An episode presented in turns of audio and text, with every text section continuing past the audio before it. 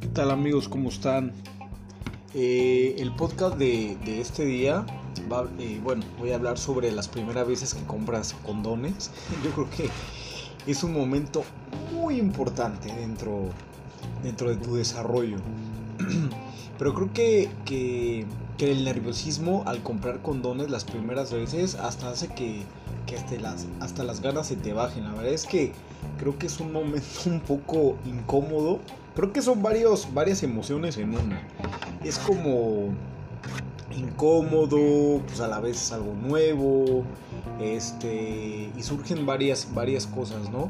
Por ejemplo, yo, yo, o sea, las primeras veces iba a comprarlos en el Oxxo más lejano de mi zona, de mi casa, para evitar la pena que alguien conocido me viera, que creo que es algo muy, muy, muy clásico, ¿no? No te quieres encontrar absolutamente a nadie, buscas el lugar, o, sea, el lugar para comprar mucho más lejos, en donde nadie te pueda ubicar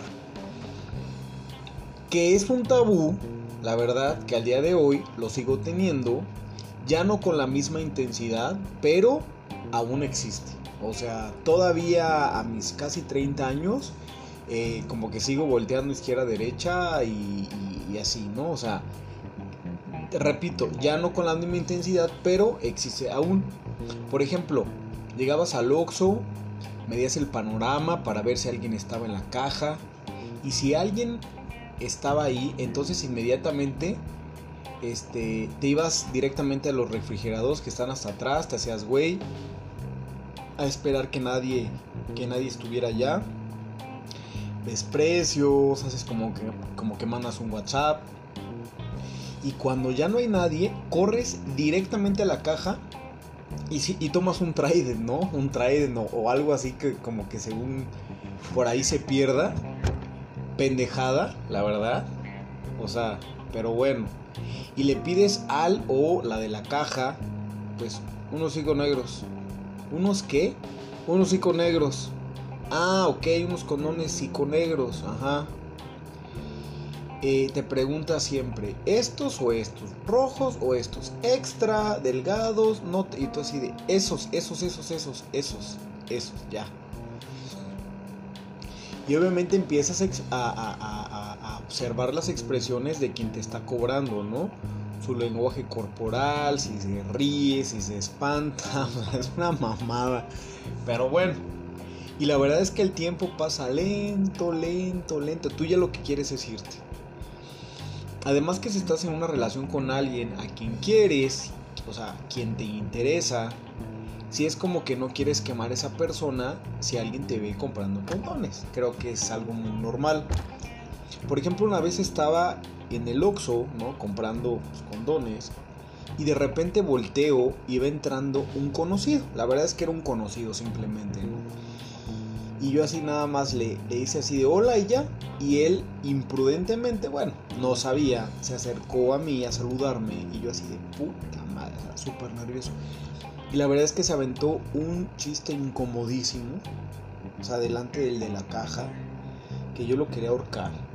Se acerca y me dice, ah, vas a coger pillín. Ah, además que pillín, cabrón. Pinche palabra que ya ni se usa. Yo todo rojo, yo, ¿qué onda? ¿No? Y ese tipo de cosas que precisamente por eso evito eso. Ya después cuando vas agarrando callo, ya compras papas, chelas, vasos desechables, una piñata, no armas. No, no tanto así, pero, pero sí. Pero ya es más relajado, ¿no? O sea, realmente ya vas por lo que vas.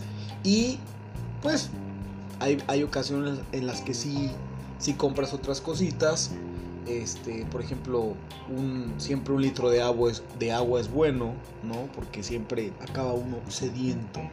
Pero pues bueno, ya vas agarrando callo, ya hasta te llevas tu desodorante, otra playera, no sé, ¿no?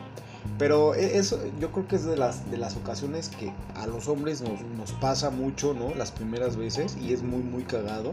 Pero bueno, es parte de la vida.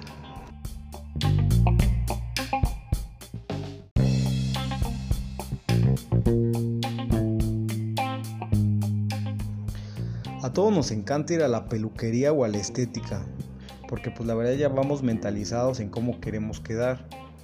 La otra vez fui a la peluquería yo la verdad les voy a ser bien sincero, soy de los que inocentemente voy con mi imagen recortada de la revista del güey que tiene el corte de pelo que quiero. No, no, no tanto, pero, pero sí con la imagen guardada en el celular, la neta. Entonces llego con mi foto de Chris Hemsworth porque pues yo así quiero quedar. Y pues ya llego, buenas tardes, quiero un corte, me lavan el pelo y me preguntan cómo lo quiero.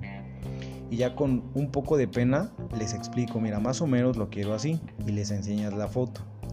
Y pues tú mismo te aventas tu propio chiste para no verte todavía más ridículo. Bueno, o sea, sé que no voy a sé que no voy a quedar así, pero pues el intento se hace. Y pues la chava que te lo corta se ríe, obviamente pensando, obviamente. La neta, yo soy de los que las va guiando a como quiero que me corten el cabello. Prácticamente solo me falta ponerle mi mano sobre la de ellas, tomar la máquina y guiarlas porque soy súper exigente. Mira, en la parte de abajo del número 1, más arriba del número 3, pero un centímetro en medio del número 2, arriba con tijera, pero el copete no tan corto, las patillas cuadradas y la parte de atrás en un ángulo que multiplicado así, casi casi.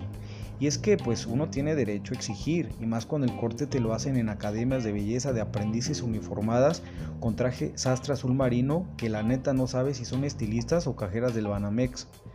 No mames, es como un examen, o sea, obviamente no lo pueden reprobar.